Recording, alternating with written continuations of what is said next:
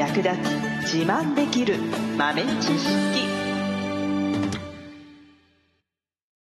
この番組は2006年バリスタチャンピオンのみえちょと。コーヒー勉強中いくちゃんがいつものコーヒーがさらに美味しくなる話をしています。この番組を聞けばちょっと自慢できるコーヒー雑学やすぐに役立つ最新トレンド情報がわかりますラジオトークで毎週火曜日お昼の12時からゆるっとお昼休み。木曜日の夜10時10分からはカフェ好き女子の夜会をライブ配信しています。美味しいコーヒーの入れ方など皆様のご質問にもお答えしますのでぜひ欠かさず遊びに来てくださいね。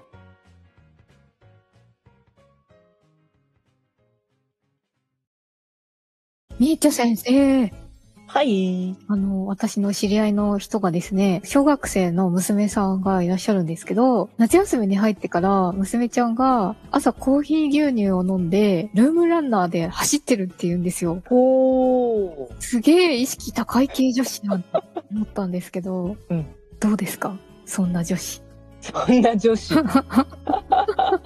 めちゃめちゃ意識高いじゃん。小学生でしょ？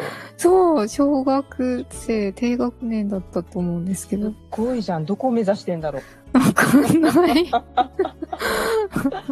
かっこいい。っこいいですよねう。ん。まあまだ、低学年とかだったらまあね、あの、ブラックって飲むのもまあね、苦くて飲めないっていうのもあるだろうし、ちょっとカフェインの刺激強すぎるから、まあ牛乳だったらね、タンパク質も取れるし、はい。コーヒー牛乳でいいんじゃないかな、子供だったら。おーまあ、コーヒーはね、まあ、あの、脂肪燃焼作用があるだとか、なんとかかんとかっていろいろ言われてるけど、運動との相性は本当にいいんですよ。へえ、そうなんですか？うん、うん、うん。まあ、有酸素運動と合わせると、やっぱり脂肪燃焼が促進されるので、うん。そう。あとは、まあ、だから、普段のパフォーマンスよりも少しいいパフォーマンスができるっていう傾向がありますね。へえ、うんそうそう。同じ、例えばマラソンみたいに同じ距離を走るんでも、コーヒーを飲んでから走るのと、まあ何もせずに走るのとでは、あ、なんかコーヒー飲んだ方が楽に走れたらな、みたいな感覚があるとかないとか、ほねあとは、筋トレですかね。ー。筋トレ。うん。そう。これね、筋肉を増強する成分っていうの、成分なのかなまあカフェインが筋肉を増強させる力があるみたいです。え、そうなんですか。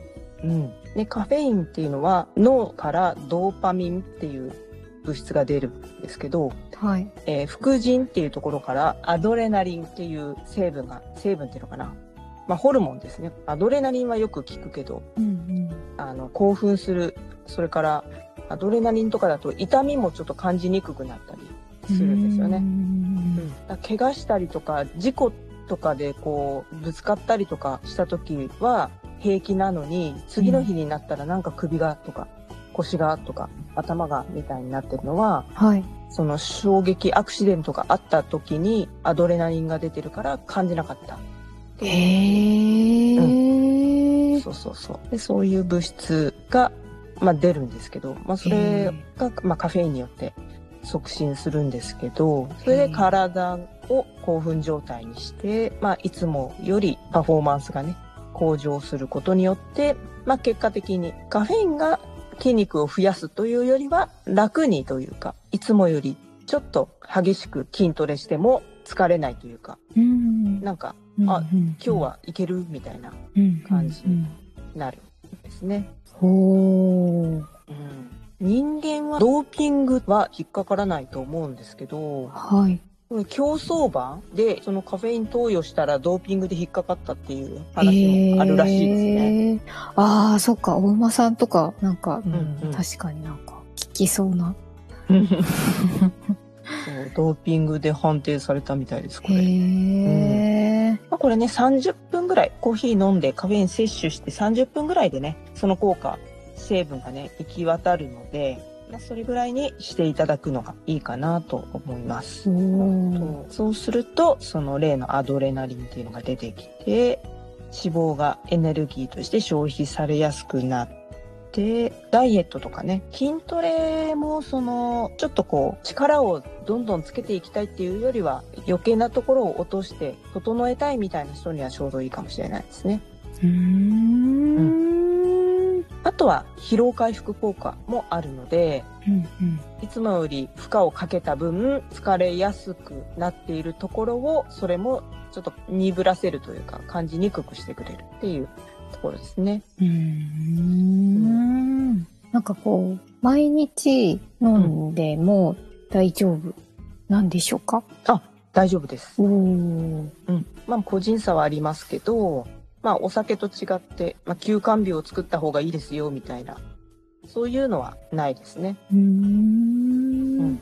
ただ、あの、カフェインが切れると、こう、脱力というか疲れたっていう反動でね、感じてしまうことがあるので、そこへまたそれをごまかすためにカフェインを取っちゃうと、前にもお話しした中毒、ね、の恐れがあるので、うんうん。それは、あの、避けていただくと。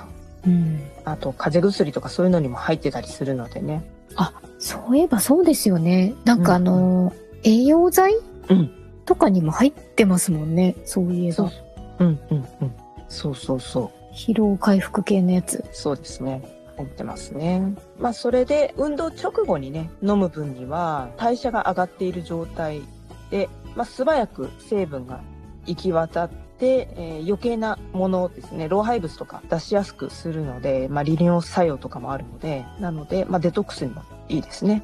おほー。で、あのー運動前はブラックがいいんですけど、はい。運動後の場合は糖分も消費されているので、で、脳の栄養素ってブドウ糖だけなので、うんうん。なので、まあ、そこの脳のための栄養として少しお砂糖を入れたものとか、ちょっと甘いものと一緒にコーヒーを飲んでいただいても大丈夫です。うーん。運動直後って本当に代謝が上がってて、吸収する力がすごいんですよ。うんうん。なので、運動後に何を飲むか食べるか、これでかなりダイエットの効果って変わってくるので、なので吸収させたいものを取るようにするといいですね。筋トレでこうマッチョになりたい人とかは運動した直後にプロテインを飲んだりしてると思うんですけど、はい。全くそれと同じ効果ですね。一番欲している栄養をダイレクトに摂取するみたいな。コーヒーのプロテインとかあるんですかね？コーヒー入りプロテイン。うん、あるんじゃないですかね。ねあると思います。ありそうですねコーヒー。コーヒー味のプロテインあると思いますね。うんうんうんうん、あとはそれこそプロテインの普通のやつでもなんか違う味付きでもいいけどコーヒーで溶かすとかね、うん。ああ、なるほど。うんうん、そんな風にしていただいてもいいかなと。おー、すごい。何もしないより、うん運動前のコーヒー、運動後のコーヒーで、うん、運動効果がさらに得られるみたいな。そうそうそうそうで意外とそのスポーツドリンクとかねエナジードリンクとかはカロリー高いし人工的なものもたくさん入っているので、うん。うん、同じ効果を得るんだったらそういったものよりはコーヒーの方が効率はいいのかなと思いますね。うん、うん、うん、うん。なるほど。うん。確かに人工甘味料とか入ってたりしますもんね。そうそうそう。それよりはうん、コーヒーを飲んだ方がうん、体にいいかもしれない。そうです。そうです、そうです。うん。運動後45分以内っていうのが、プロテイン摂取のゴールデンタイムって言われてるらしくって、へー。うん、そこにコーヒーも入れちゃいましょおー。う。これで完璧ですね。まあカフェインばかりに注目されがちですけど、クロロゲン酸っていうね、ポリフェノールもあるのでね。ポリフェノール。体にいいやつ。それしか知らないんでしょ。そう、抗酸化作用だから、まあ錆びない体になるというか、お若々しくいられると。おーねうん。酸化ってダメなんですね。なんか、コーヒーも酸化していくと美味しくないんですもんね。うん、まさしく。なんかコーヒーって一見体に良くないみたいなイメージがありがちなんですけど、うんそんなことはないんですね。飲み方次第。飲み方次第です。おー。脂肪燃焼効果、覚醒作用、あと血幹拡張効果、ね、だから血行が良くなる。それらと筋トレを組み合わせると、同じプログラムこなしても、ちょっと向上するんじゃないかな、結果は。おー。うん。もしなんか効果的に運動をしようと思ったら、うんやっぱり午前中とか朝とかにコーヒー取っ、なんかちょっとトレーニングして、その後に飲んで、うん。みたいなのが良さそうかなうん。って気がしてきました。そうですね。朝起きた後は、起きてすぐコーヒー飲むといいんですけど、起きた時って自然に人間って体を起こそうとして覚醒する働きがあるんですよ。なので、そこでわざわざコーヒー取らなくても、起きろって体が無意識に。なんかホルモンみたいな。そうそうそうそうそうそう。自然に出るからう、んうんうんそれはちゃんと利用した方がいいかなとなるほど。思うので、朝食とって1、2時間後とかになったらコーヒー飲んで、一仕事して、みたいな。そんな感じがいいんじゃないかな。で、終わったらもう一回コーヒー飲んで、みたいな。うんうんうんそんな感じのルーティンにしていくと、特別な運動は何もしてなくても違うと思うので。日常の動きに取り入れていただくと、普通よりは運動したなっていう感覚になるんじゃないかなと思います。最後までお聞きいただきありがとうございました。あなたのコーヒーライフに少しでもお役に立てたら嬉しいです。ご質問やツッコミは、ラジオトークで受付中。毎週火曜日お昼12時から、ゆるっとお昼休み。木曜夜10時10分から、カフェ好き女子の夜会をライブ配信しています。ぜひ遊びに来てください。ではまた次回の配信でお会いしましょう。